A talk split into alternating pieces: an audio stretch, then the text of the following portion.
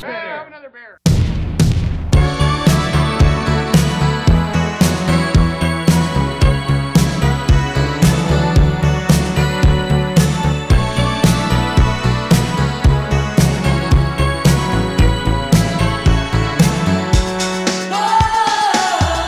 Hello，大家好，欢迎来到啤酒事务局，我是天，我是琪，我是小雨嗯小小雨好小雨好， ，Hello Hello，各位好。今天正好上海外面下了淅淅沥沥的小雨，哦对，此语非彼语，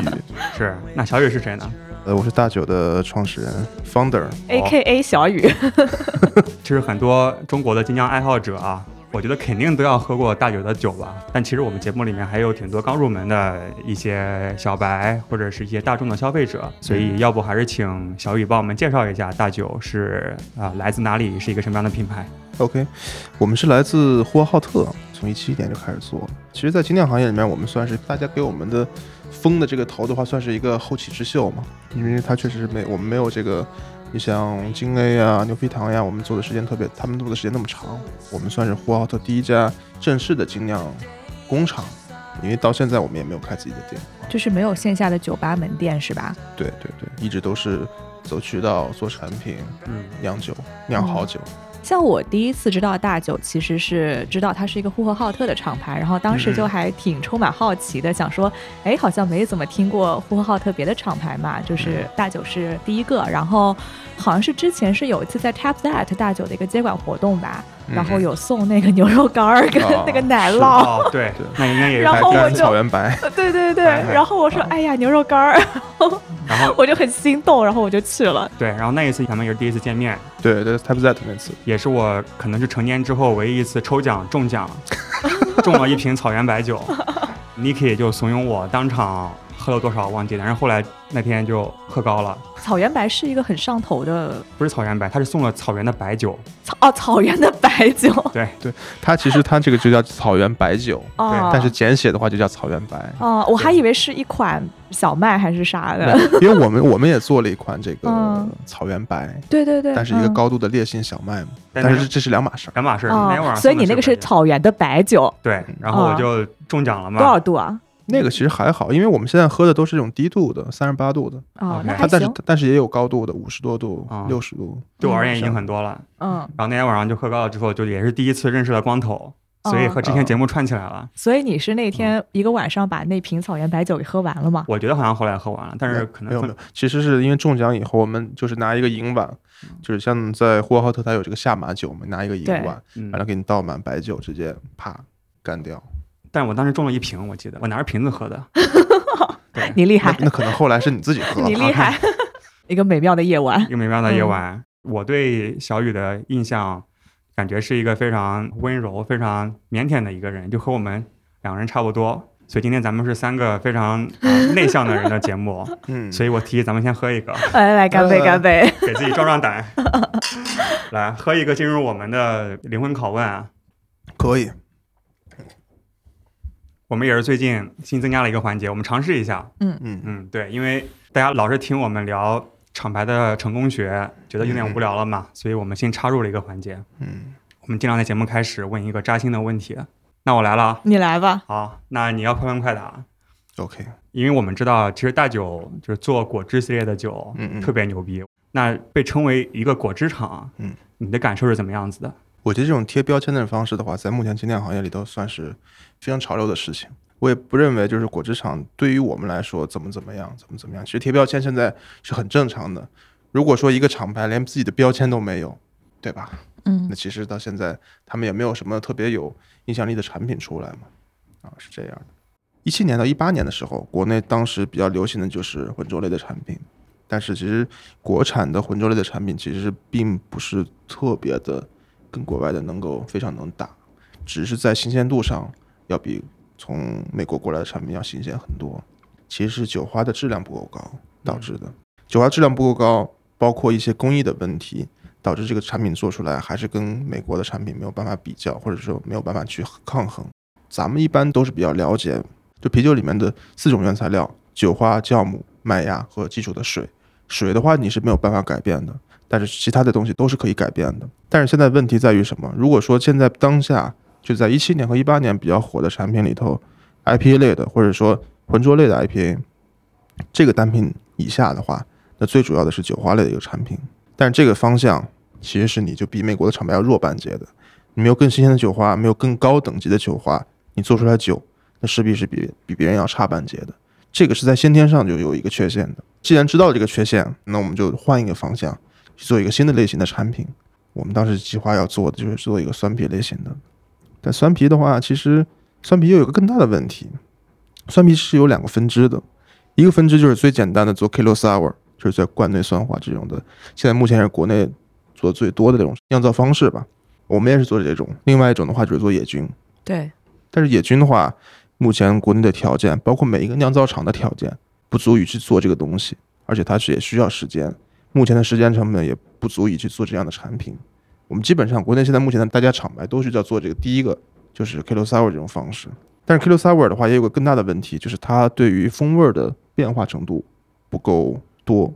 它只是用乳酸菌酸化一下麦汁嘛，但出来的效果其实是并不是特别好的。所以说我们在这个基础上，我们也想的那既然 OK 乳酸菌出来的风味不够多，我们再去补充一些新的风味进去，跟它本身的啤酒是吻合的。那其实果汁类型的这种产品也就进入我们的视野。其实果汁当时在当时其实是一很小的一部分，就是在一七八年的时候，应该做酸类的厂牌也不是很多吧？对对对，嗯，因为当时在做酸类的产品做的最好的就是帝都海盐，对，其他类型的产品都没有能存活的下来，就是说能在市场上能真正意义上能把这个东西走得比较好的没有。 OK，所以我听下来，你对果汁厂这个标签其实是没有反感的。呃，对，没有什么反感。 OK，但是我记得去年见到你的时候，你说接下来要和全金猫合酿一个酸咖啡啊，就是因为想让大家知道，你们除了做水果增味的啤酒之外，嗯也可以做其他的酒嘛。对，所以这是不是一个你想去摆脱的一个标签？其实是这个东西是没有任何的这个关联性的，嗯因为我刚才说了，啤酒、麦芽和酵母这三个层次是依次往上升的。咱们在认知里面对于啤酒的理解，其实就是这个升维的这个层次。那最简单，咱们可能十年前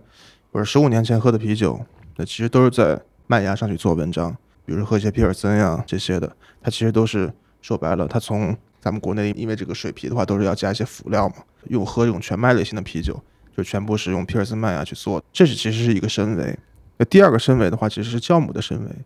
就是从这这种类型的酒，咱们又过渡到了德式的小麦。德式小麦的话，它用的酵母，它的风味程度，它其实要比那个要更好一些，更饱满一些的。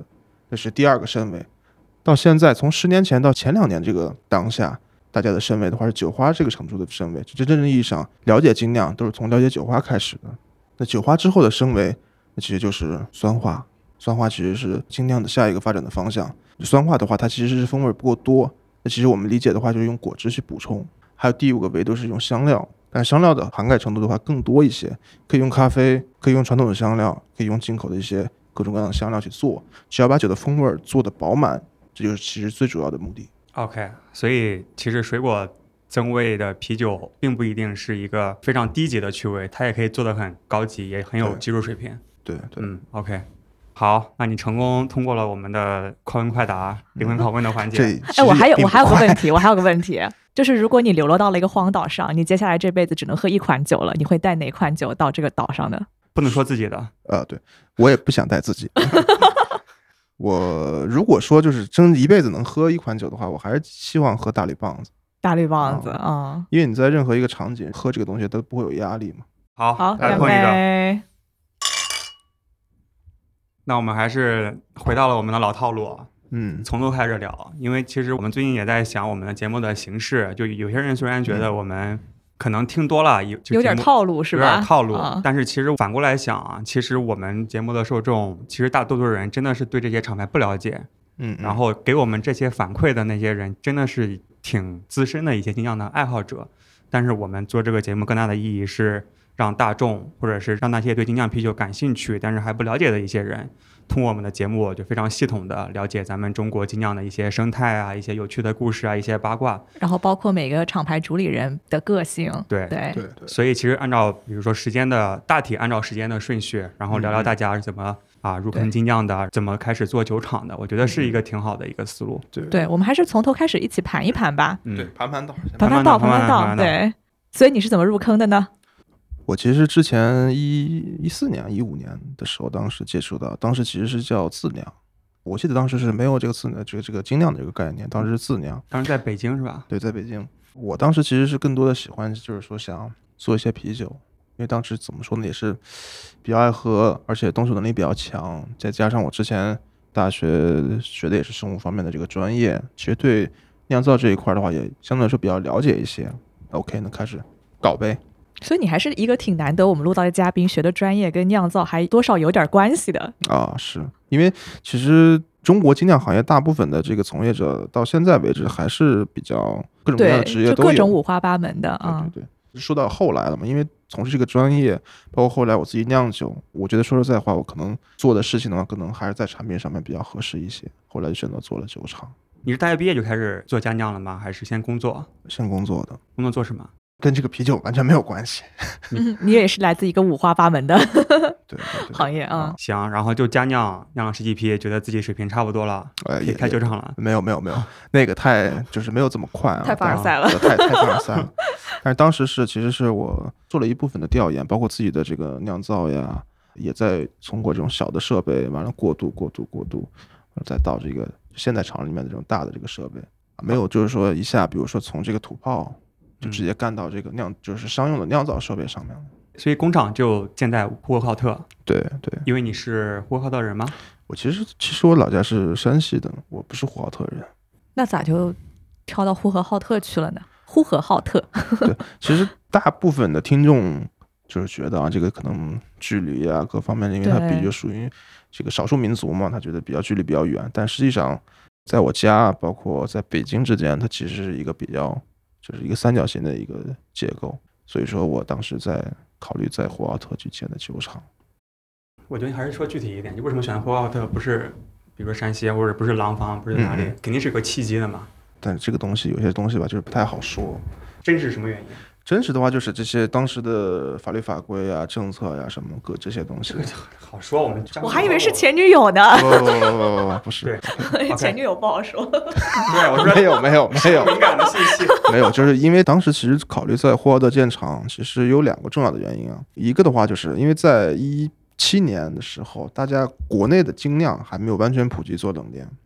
就是当时的啤酒都是发物流到各个地方的。但是当时的啤酒，尤其是桶啤、生啤的这一块的话，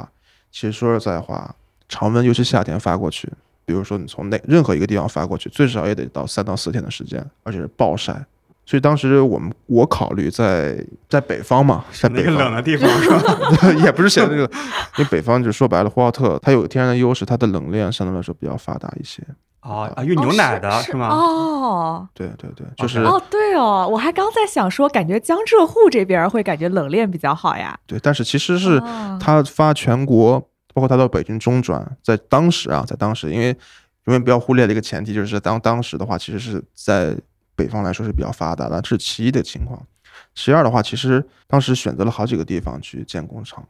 但是后来就是因为政策、法律法规的原因，OK，那只能是在呼和浩特做了。哦嗯，就可是能就是从物流啊，然后包括价格啊或者法规方面都更加对合对适对一点儿。对对所 OK，以在呼和浩特建厂差不多一年的时间，就从建好开始了做到最后能生产，差不多一年的时间，是在哪一年在一七年的时候？OK，啊。那建厂了以后，你们做的第一款酒是什么呢？我们第一款就是无良美式小麦了，到现在其实一直一直在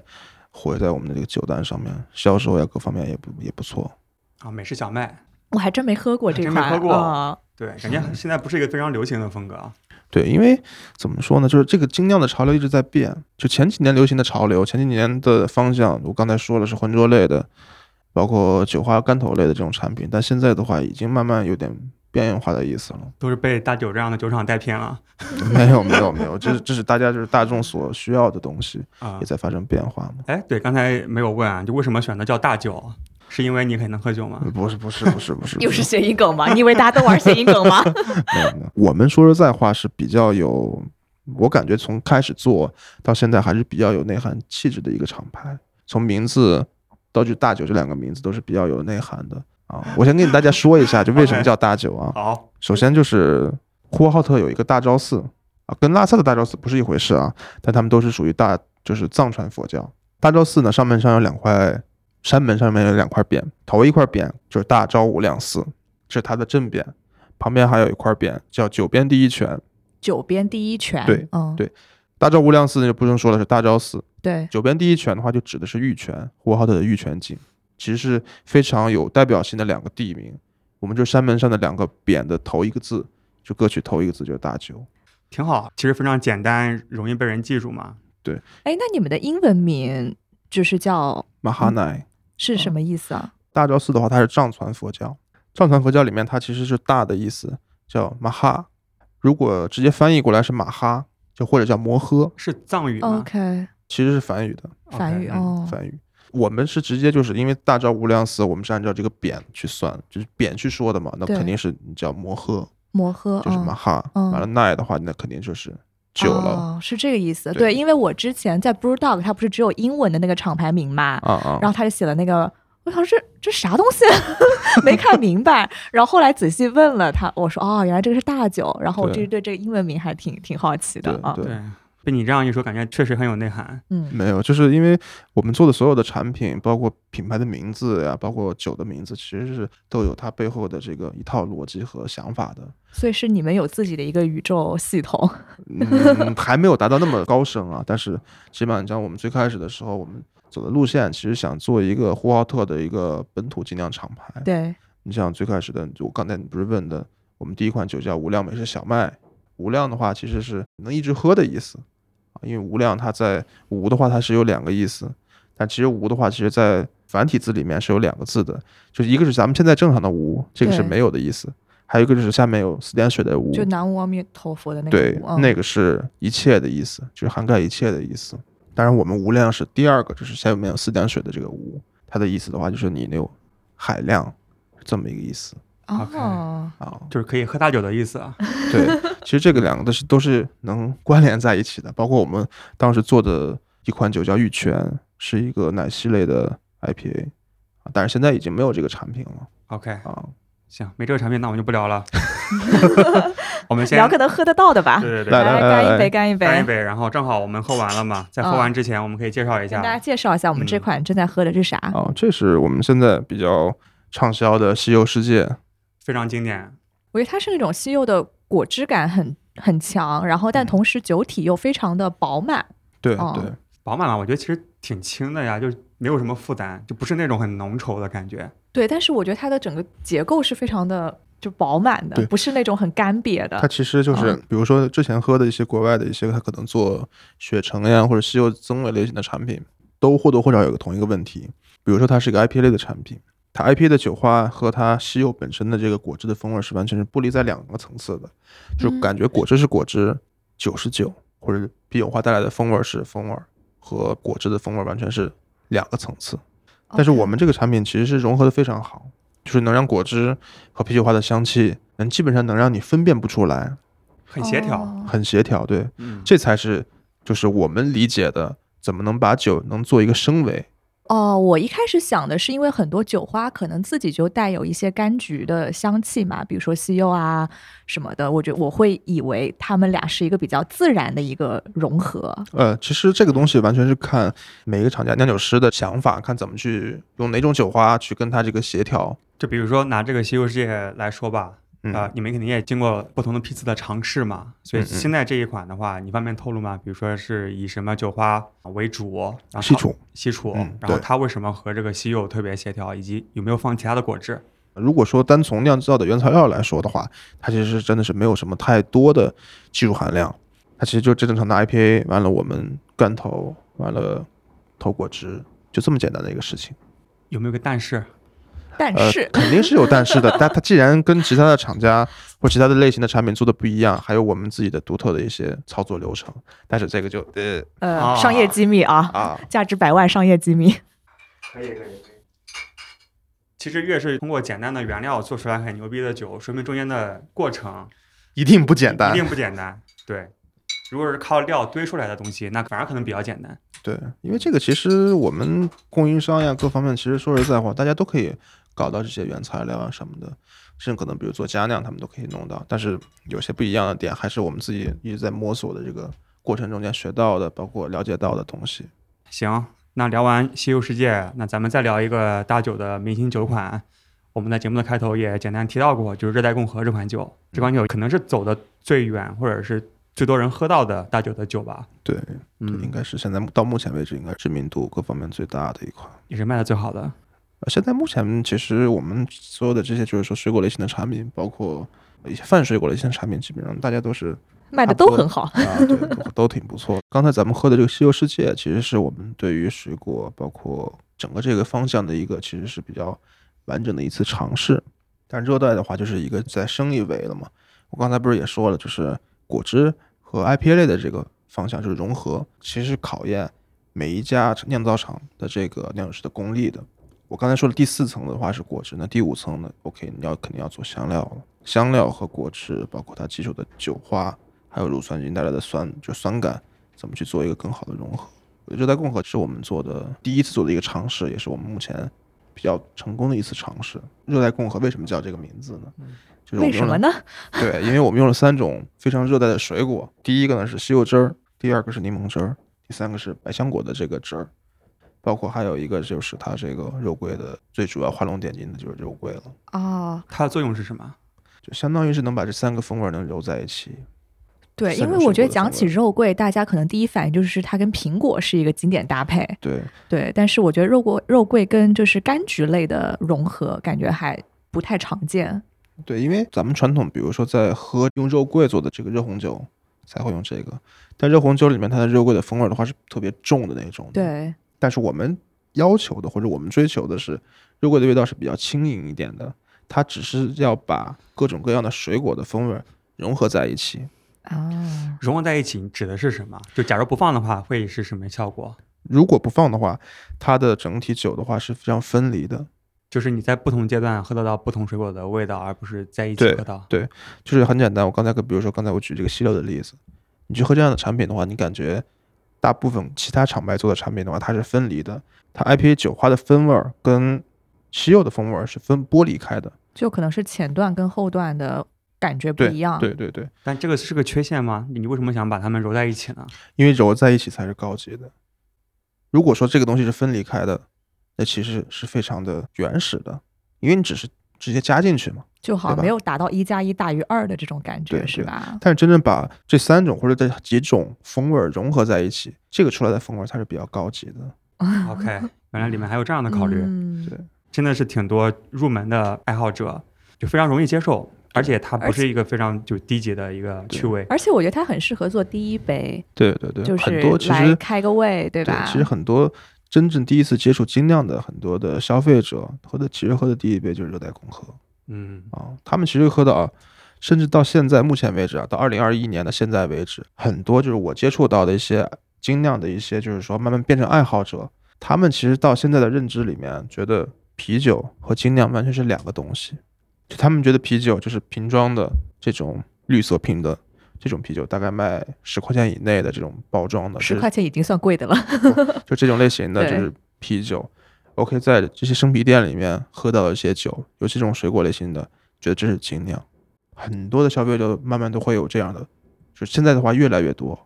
所以你们主要的目标客群还是想要瞄准那些更加偏小白、刚入门的用户。呃，其实并不是，就是我嗯刚才其实说热带共和的时候，我们其实是要做，当时来说的话，我们希望能做出一些高级的风味儿来，在啤酒里面把好几个层次的风味儿融合在一起。对通过一种或者两种的办法把这个东西融合在一起。这样呢，我们理解的它是一个非常高级的风味儿。但是对于普罗大众来说，对于没有喝过这种类型的啤酒的这种小白来说，其实能喝得出来的。大家的认知和审美其实都是可以在线的，都能喝得出这个酒的好坏，或者这样产品的好坏来。因为咱们其实说白了，各种各样的产品，其实包括吃饭呀、喝这种饮品啊，大家都都试过。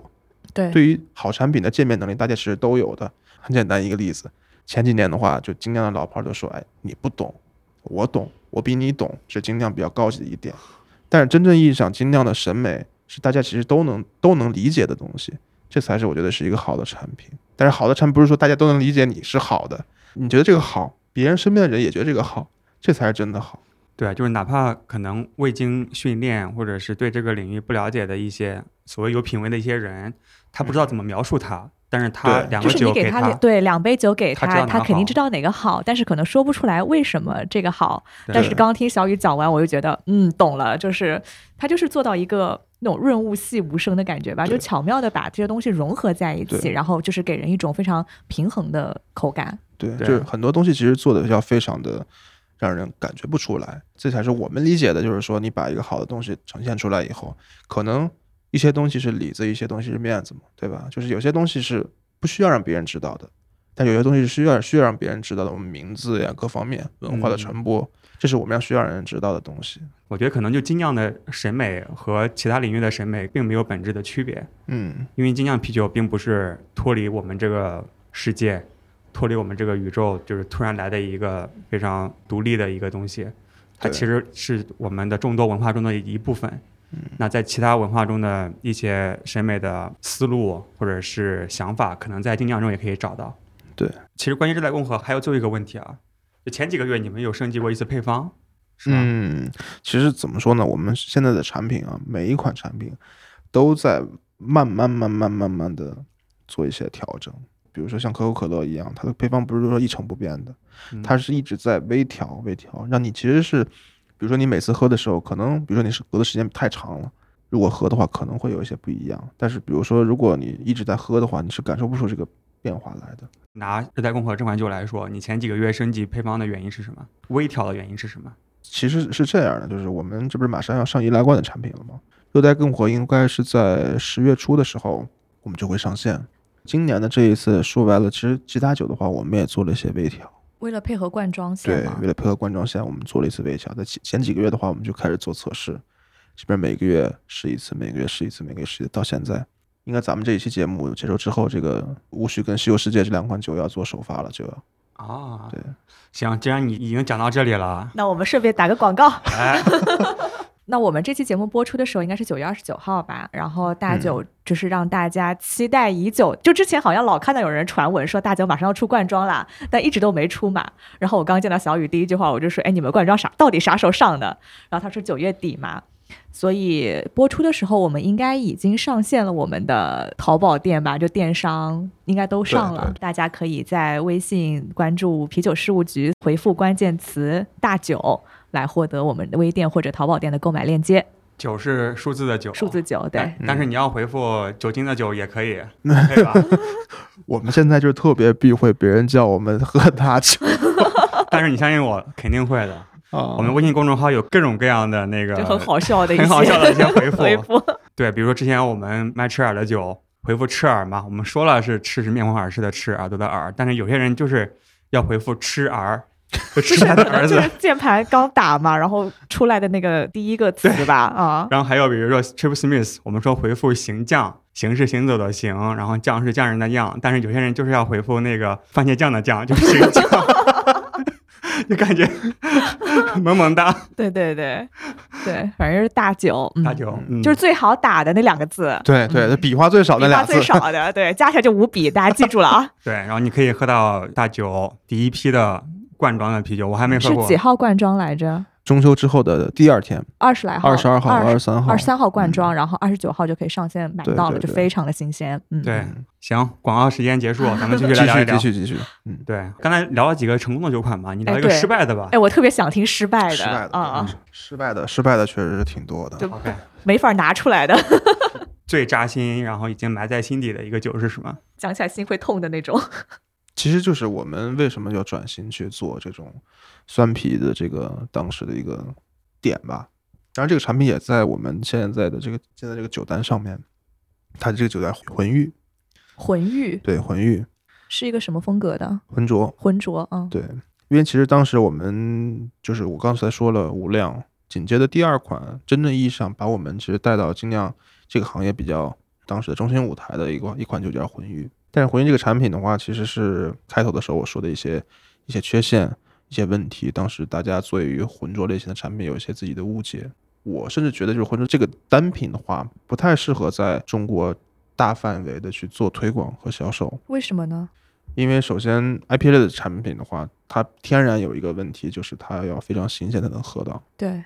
那你在中国目前当下的这种便利店体系，包括销售零售体系下的话，你不可能让这个酒非常新鲜的喝到，包括在电商上面，因为这个酒就是你很难去平衡这个库存和销售的这个动态。就主要还是因为保存的时间太短了。对对，而且当时其实浑浊类型的产品的话，有一个非常大的一个问题，就是它会澄清。国内的厂牌大部分都面临这个问题，就不够浑浊。对，就为什么就是很多人就是问你为什么你的浑浊不够浑浊 OK，啊？所以你你讲你的故事嘛，这个酒当所时以当时遇对到了什么？当时做出来是不够浑浊吗？还是对，啥当时面临的问题其实是有，我先说这三点啊，嗯我觉得大家的可能就是对做铺垫做了酒一的， 对做酒的都会面临这几个点。嗯第一个是你做的浑浊太辣了，就那种辛辣感，酒精感，呃，不是不是酒精带来的，是投入过量啤酒花带来的那种辛辣感，那种特别辣，后苦完紧接着那种辣的感觉。啊，这个的话，它是短期之内很难消除的。这就是大家一个误区，就是说你浑浊投的酒花越多越好，对其实并不是的，它是有一个平衡点的。如果你投的量过多，这个辛辣感就会，包括后苦感，就会立马会上来。但这个辛辣感它会随随着时间的这个变长，它会慢慢降下去。但是这个有的时间这但个会问题带来其他的风味的损失嘛？时间长了以后，呃、会有，但是最主要的就是这个投放量不要太多。对就，当时我们其实犯的第一个错误就是这样的。第二的话就是刚才我说的这浑浊不浑的问题，嗯，这也是时间的问题。嗯就如果你把时间拉长，你的酒是不辣了， 但是也不够混了。嗯 OK，对，就是这个平衡点很难去找啊。就是很多我们这个当时的酒吧客户收到酒，可能刚刚刚开桶的时候是没有问题的，打到后来越来越透，越来越透，越来越透，最后 快成一杯皮尔森了。啊，就这样，酒花皮尔森。 对对对，这不是就成普通的 IPA、西海岸 IPA 那种感觉了。 OK 嗯嗯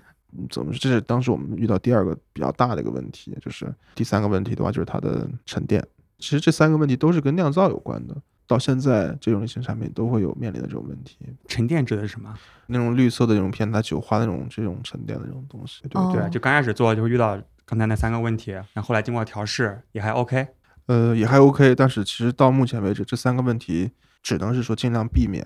嗯但是也没有完全百分之百解决。 OK，所以你就一气之下，然后决定转型成换果汁老厂。子 换条路， 没有，当时因为这个转型怎么嗯说呢？这个尝试吧，这不是一蹴而就的，就是立马啪，直接门打方向盘就直接拐了弯儿了。慢慢慢慢慢慢去做尝试，我们先做的酸 IPA，完了慢慢就做的这种果汁类的你 IPA，们像酸石榴。 IPA 是哪一款？啊第一款做的是叫八拜啊，现在但是现在也停产了，但是它是其实是我们慢慢去铺垫这条路，一点一点去做尝试的，因为大家其实不可能一下就接受这种热带共和的这种产品嘛，一年多的时间才去慢慢完成这个产品体系的一个转换。 OK，然后这次咱们要灌装的无序是什么时候做的？无序的话，其实是算是比较，在目前为止现在比较成熟，也就比较稳定的一个产品了。它是去年的去年的五月份疫情之后的第一款酒，它是一款什么样的酒呢？它是酸浑浊了。无序这个酒呢，就是算是真正意义上果汁厂的来源 OK，啊，因为啊大家、终于说回来了，对啊对对，因为这个酒说是酸浑浊，但是它太像果汁儿了，从颜色到酒体到香气，完全跟一杯橙汁基本上是没什么区别的。但是我就刚才我其实又接到我刚才说的话上了，如果说你能感受到这个东西是你没有办法用任何方式去辨别出来的，其实这是最自然的。但这种自然的感觉不是通过猛下料能带来的这种感觉。猛下料的话，你只能是很突兀的感觉，你要做平衡，你必须得去做成 balance 的这种呃取舍。它的香气是非常柑橘类的，就是你能尝到，比如说这种甜橙的味道，在闻起来的时候，你喝起来的话，其实是能连贯的，一贯而入的，就是说这种甜橙的果汁感，包括类似于这种橙子的这种橙汁的这种感觉。在这个过程中间呢，其实你能喝到一些酒花的风味，尤其在末端的时候，因为可能最开始你去闻的时候，酒花的味道已经被这种就是香橙的那种感觉、香橙的风味已经被掩盖掉了。但是在酒温度慢慢起来以后，酒花的风味就会凸显出来。酒花的方向是什么类型的？酒花的话是没有用这种传统的像西楚呀这样的酒花，我们用的是个夏洛 Sabo。我们理解的话，这个酒花其实是比较万能一些的，它在酸啤里面基本上在哪一个产品里面，它用的都比较自如一些。夏洛最经典的风味的话，其实就是这个椰子的味道，在任何一个酒里面，IPA 类的里头，分享一点小小的这个夏洛的一个使用心得啊。夏洛在低 pH 的这个环境下的话，它其实味出来的味道是荔枝的味道为主要的。但是在正常的大概，比如说 pH 在四点二，正常的啤酒里面，它出来的味道是以椰子味道为主主导的。哦，这个很有意思，对嗯，如果说这个本身这个酒液里面加了一些结晶类的麦芽，它本身是有美拉德反应在里面的，那它出来的味道的话，又比椰子的味道又更重一点的烤椰子的味道会有一些。那很有意思啊。嗯，对这是我们其实用这个夏洛，是我们用辣芽非常大，我们自己总结出来的一点小小经验。 OK，嗯商业机密，嗯，对透露了一点 点。你这个需要逼掉吗这个可以不语掉，这也算是分享一个 酿造的经验。好的好的嗯？OK，然后放了橙汁是吧？呃，对，橙汁。还有什么水果吗？其实无序里面的水果的话，其实是要比我们之前做的任何一款酒要更多、更复杂。目前我们只能说我们加了橙汁。哦，好的好的，对，行，牛逼，来来 来来，碰一来个。来来然后这款酒也会灌装对对，啊，大家可以回复大酒拿到这款酒。嗯，哎，所以你自己平时最喜欢喝什么果汁儿啊？我其实一般我很少喝果汁，我基本上都是喝这种酒嗯喝酒，喝苏酒。打水。呃，哦对对，苏打水，苏打水比较多一些。哎，你们会想做这种无醇的啤酒吗？没有，我们这不是做了那不就是果汁儿了吗？对八月份的时候，我们做了一个硬苏打，硬苏打我觉得还是比较有意思一点的。对于咱们普通的精酿爱好者来说，就你喝一杯果泥，在国内目前这个情况下的话，你最少得花七八十块钱，对，对吧果？泥价格还是挺高的。对，嗯因为它成本毕竟泥这一块占了很大一部分的因素。那其实另外一块的话就是酿造酿造成本，就你因为你正常你要做一个果泥啤酒的话，你最少得先做个啤酒吧，嗯对啤酒的话也是一部分成本，但是换如果换一个载体呢，换一个跟跟啤酒差不多的载体，但是能把成本能降下来的方式，那就是做因苏达。而且因苏达它做的基酒，它其实是很简单，因苏达就是拿这个甘蔗，就拿蔗糖发酵完了带来酒精和这个二氧化碳，它其实相当于就是这酒精加到这个苏打水里面，就这样的一个感觉。它不会放很多果汁吗？会放，但不会像果泥那么多的果汁。呃它可以也可以做到果泥这样的产品，这个都是没有问题的。如果比如说你正常现在能喝到的果泥是七八十块钱，但是你喝硬苏打的话，可能只需要五十块钱就够了。但它节省的成本，就首先它不需要麦芽提供可发酵糖，但麦芽对本身也没多少成本，主要还是因为节省果汁的投量。果汁是一块儿，另外一个就是除了实际的原材料成本以外，还有另一部分是人工和时间的成本，这个是最主要的。啊，因苏打是不是比较快啊，发酵。呃，它是第一是比较快，第二呢，它不需要太重的去参与到就是说这个在酿造设备这一块的这个使用，就人工这一块相对来说已经节省下来了。啊，就直接嗯投进去是吗？对，它其实发酵的话也非常简单，嗯相对来说比较简单吧，因嗯为它还是有一些有一些就是比较这个，我们也在做尝试嘛，嗯，但是它这个也有点有一点点小复杂，但是没有到做啤酒这么就是大动干戈这这所以样那样的。所以你们做硬苏打其实是想要打开一个更加大众的市场吗？对对对，其实到现在我们做的产品，我们九月份做的一个测试的一个产品叫做社交的香蜜 IPA，社交香槟 IPA，对嗯，就这个产品的话，其实是我觉得目前比较有意思的，对。它我其实一听感觉名字是我想喝的，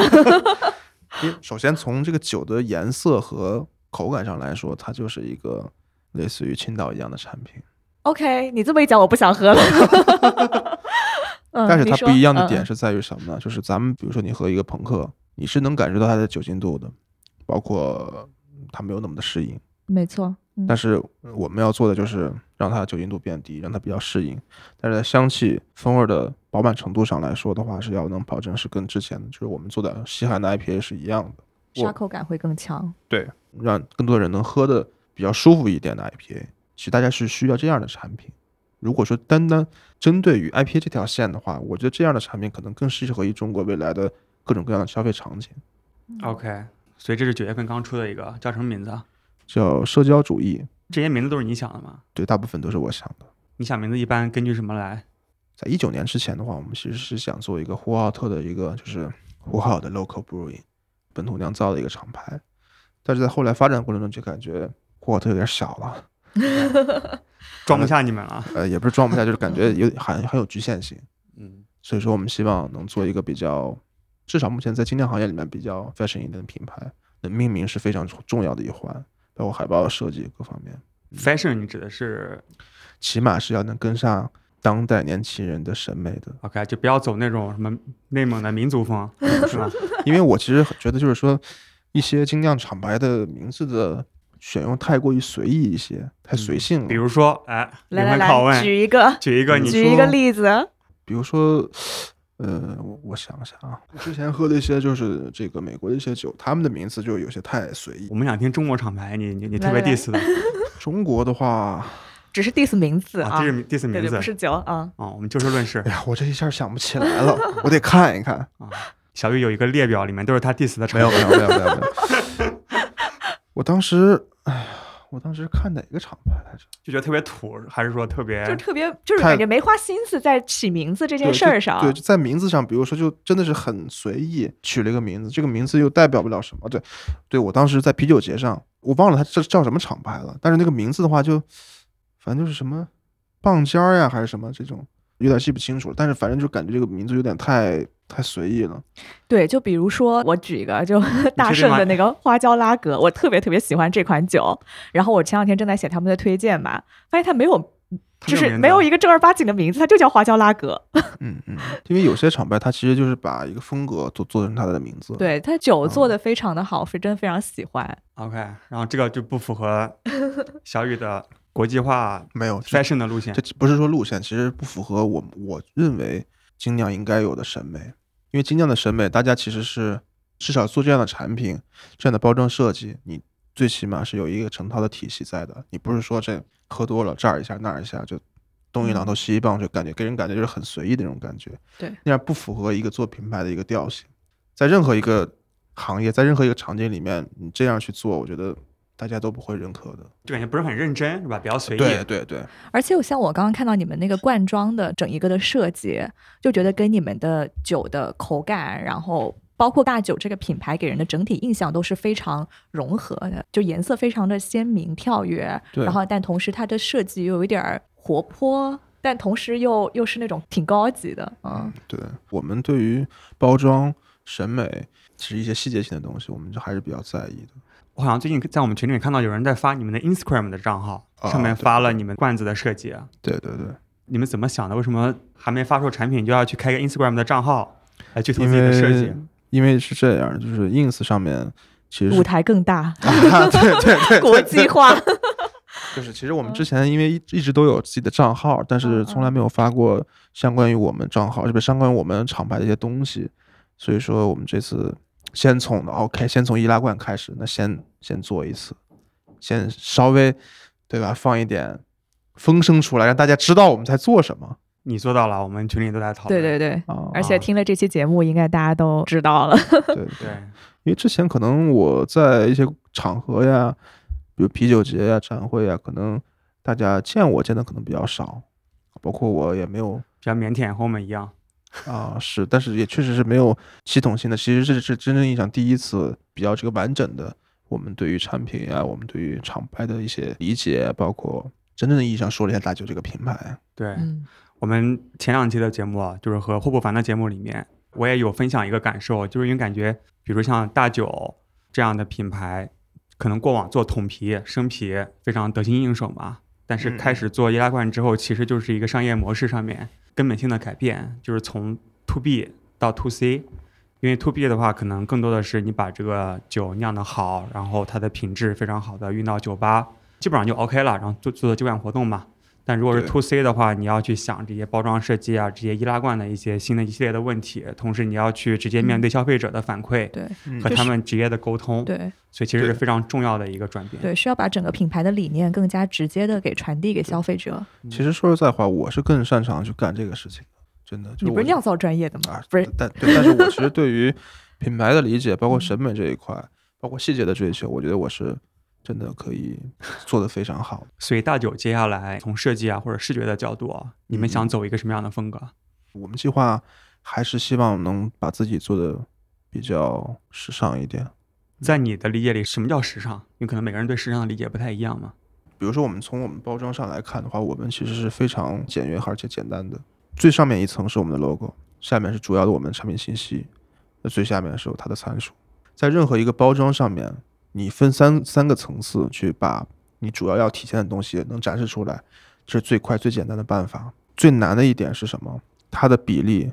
颜色的排列组合。我们现在的包装的设计的话，用一个非常大的一个强烈的反差感，上面的颜色是我们主体这个酒的颜色，包括跟我们海报的颜色是统一的，下面颜色是一个泛白的这种石膏色的颜底色，完了能把我们的信息能凸显出来。我觉得这样就已经足够了。在目前就是这样的包装，至少在目前国内来说，我觉得在任何一个场景、在任何场合上去看待这个包装，大家都是有辨识度的，不失这种太次呀怎么样，但是肯定是没有这种感觉的。 OK，我们最近刚学了一个词叫做便利店风格， 嗯感觉听你的描述好像就挺符合的，就是本身更重要的是通过文字的形式去体现信息，而不是通过设计本身给人什么样的一个感受。嗯嗯，因为这个设计这一块儿，我其实是一直都比较，真的是比较在意的哎。光是我们易拉罐的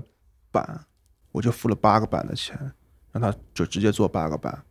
完了，一款一款一款挑，做一版不行，推倒重来，再做一版，最后做到这一版。 OK，来快问快答，大九的 Instagram 账号是不是你自己在运营 是我在运营。 ？OK，如果要有些人比较闲的话，可以在 ins 上找我聊。 啊可以可以直接找老板聊。嗯，对，我觉得挺好的，也是趁这个机会把你从酒厂中解脱出来了嘛。可能过往你更多的是关注在厂里面的配方的设计啊、生产这一块儿，嗯嗯，对吧？接下来就像你说的，你可能要走出来，直接面对对消费者，对然后比如说来我们这边录节目，或者是晚上去 community 那边做活动，嗯都是其实是更加 to C 的商业模式的一个转型。对对，其实我们之前其实是从商业模式上说，包括是从渠道上来说的话，是比较 to B 的，没有太真正意义上去跟消费者直接接触的。行，我们现在看大九的设计非常牛嗯逼，特别好看。很好看。斥巨资，好了，我觉得现在大家听到这儿肯定也非常好奇，欢迎大家关注我们的微信公众 号，我们会把这些视觉发上去，在本期节目的推送里面。对，然后大家可以直接看完之 后下单下单。行，接下来的计划，接下来继续做果汁吗？产品这一块儿，或者未来我们觉得精酿行业的发展是会走两个极端的，其实是风马牛不相及的两个方向。一个的话是能怎么把真正意义上目前精酿比较火的风格，或者之前一以贯之这种精酿的风格、IP 类的风格，能怎么能做到让大家都能接受？这第一个。第二个的话就是水果类型和啤酒的搭配有没有迭代出来更新的一些变化，在酒精饮料行业里面怎么去做？所以你们还是想做后者。刚才我说的这一款新酒，有社交主义这个酒的话，其实是在第一者在在做一个尝试。嗯，所以你们是两端都想走。其实两端都想尝试，它是两个不同的产品线。呃，有没有尝试的一些思路或者是方向可以哎聊的？嗯，你像第一个方向的话，就是怎么去把 IP 做淡，这个其实大家其实都做过，包括老美他们也做，他们做的方向的话，其实更简单，就 session session IPA。你这样的话就是更低的酒精度数，但其实对于他们来说就是更低的酒精度数，更加的易饮性，但是在对于大部分中国人来说，这他妈并不低了啊！但是我们希望就是说能尽量的变低一点，能让大家跟真正意义上能喝到啤酒花或者说 IPA 它最灵魂的这个风味儿。常规的社交 IPA 的话，它其实正常的做法，这个酒里面还是会有保留一点点的残糖的，大概一 p 两 p 左右的一个残糖，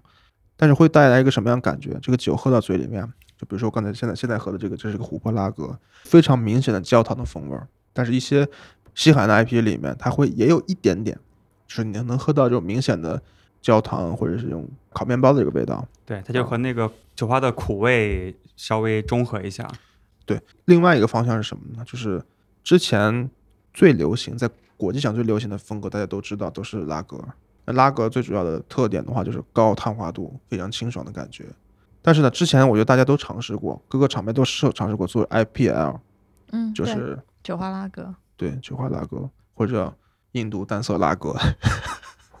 就这个风格。但是这样的风格其实是它跟普通的拉格还是拉不开非常明确的实质性的这种区别。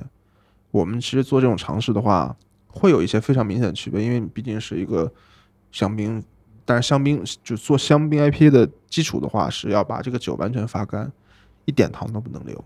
我们这个酒发完以后，最后已经是负的这个比重了，就零点零点九、还能零点负九的几，哦因为它酒精出来以后，它的这个体积发生变化了，哦，就非常非常干。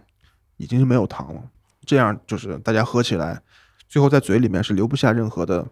这种甜感的。白的酒的碳化度变强的话，你喝起来会非常爽。但是你保证你的酒花风味儿非常强烈，而且碳化度非常强，最后收口非常干，在嘴里面没有任何回旋的余地，这样感觉是非常让人爽的。哎这那才是低糖它其实卡路里也会更低，对吧？它其实是零糖的，哦，零糖，嗯对，它是零糖的，零可发酵糖，不是零可发酵糖，是零糖，真正意义上的零啊不可发酵糖。糖也是零，对，就包括什么糊精这些没有东西糊都精没有。没有，那它的卡路里应该就只有酒酒精酒的精卡路嗯里，对，只有酒精的卡路里。而且是哦 session，那应该很低。酒精度也不对高。对嗯 OK，挺好。好，我非常期待罐装呃包，，第一批测试的我们已经全部灌了桶，完了会发到一些酒就是吧大家里可面。以在酒吧先喝对，到先这做一内款测，对，对，啊，完了后续的话，这个肯定是要上易拉罐。好，第一个趋嗯势，那刚才咱讲完了。那第二个趋势是水果和香料的这个角度。对，作为我来说，我其实一直以来想做的事情，就是包括现在也在做的事情，其实是一直想引领这个行业的发展的一个浪潮的。我们之前可以说，呃，大部分人觉得是你们引领了这个精酿行业到目前为止的一个非常大的一个转型，从之前非常流行的浑浊类的产品，一下转到了做水果流行的这个风格上面。那之后，我们其实到现在一直在创新，一直在尝尝试，就做这种内部的测试，就希望我们做出来的产品，在下一个精酿的浪潮来临之前，能站在这个精酿行业里面比较靠前的位置。水果类型酒也迟早有喝腻的一天。现在就是怎么说，大家做的这种水果类型的产品，其实是有一个非常大的一个问题，它其实就是很简单的果汁加啤酒。但是其实如果说换一个媒介，换一种方式，换比如说换一个因素达，它其实也也会非常好的去融合在一起，而且以更低的价格，让更多人能接受到这个东西。酒精饮料嘛，对吧？大家喝这个东西的由头，第一个是它可能品牌认知度，它包装很好看；第三个的话，可能就是它非常好喝。至于它里面有多少酒精，是什么风格，都不是大家最主要关注的东西。 OK，所以嗯就跳脱啤酒啊的一些跳脱束缚啤，酒，对，嗯真正进入酒精饮料行业，我觉得这个是未来可能尽量大部分人真正意义上需要干的一个事情。那你们想做气泡水吗？无酒精？那其实又是饮料饮料行业了，嗯，对，但是饮料行业的水太深了，我们现在的体量还目前干不了这个事情。你们现在年产量理论产能多少吨不用理论产能，我们现在就是满产， ？OK，从从二零年初吧，就从疫情之后到现在一直都是满产，差不多七百吨，七百到七百多吨每 OK，年。算是中型稍微偏大的精酿厂牌了。对，今年最开始的时候，我并没有想考虑我们自己做做易拉罐。嗯我今年其实上半年其实一直以来想的是在大的这种啤酒厂里面做 OEM，在他们厂里面行做吧， 呃，没有考虑过嗯喜临门，因为喜临门当时问的时候，他们已经没有地方，也没有嗯不愿意接这种代工的活儿了。当时找的第一家的话是那个千岛湖，但是千岛湖的话其实有点过于保守，包括他们的行动力啊各方面，因为当时正好是在三月底的时候，马上就要入夏了，他们的产能基本上都已经满要了要开足马力，要做夏天的这个产能了。对于我们这一个小的精酿厂牌来说，大家可能并不在意。嗯，第二个的话，我们是找的是大悦，我们大悦其实沟内部沟通了一下，但后来一直都没有下文。后来我们考虑，OK 呢不行，就是我们当地还有另外一个非常在国内非常知名的品牌叫云派，他们当时也可以做代工，我们想考虑要不在云派做吧。后来我其实考虑一个更大的问题，就是说，嗯、我们真正意义上要做这种小包装的产品，要做什么样的东西呢？是一个非常好看的卖一个包装，还是内核要去做产品呢？因为之前的精酿产品无非就是两个方向：卖包装、做产品，做内核的东西，做酒就瓶子里面的东西或者包装里面的东西。那真正意义上有没有？到目前为止有没有厂家能把这两个东西结合在一起？在国内，我觉得到现在还没有。你卖包装的就卖包装，你做产品的就做产品。但是这可能说的有点绝对了。我觉得 Trip Smith 就是包装整体跟酒都做得很好。对嗯，就是也确实是现在目前行业里面有非常我认可的品牌，就是对目前国产的，就这种看 Trip Smith、金 A 都有自己的文化属性，对，对吧？就是你像 Trip Smith 他们在贵州当地，他们的品牌文化属性非常强对，啊。你像金 A 他们每年做八乘八的时候，真的是在北京一个非常明显的一个指数啊，这也特别逗。比如说你一个特别不认识的人就问我，你觉得这个精酿现在为什么接受度越来越多了？我说正好就在这个展会现场，我说你看这个现场的这个妞儿越来越多了，也就说明这个接受度越来越多了。你说嗯八乘八是吧？对。哎，既然小雨帮我们 Q 到八乘八，我们正好要录一个口播，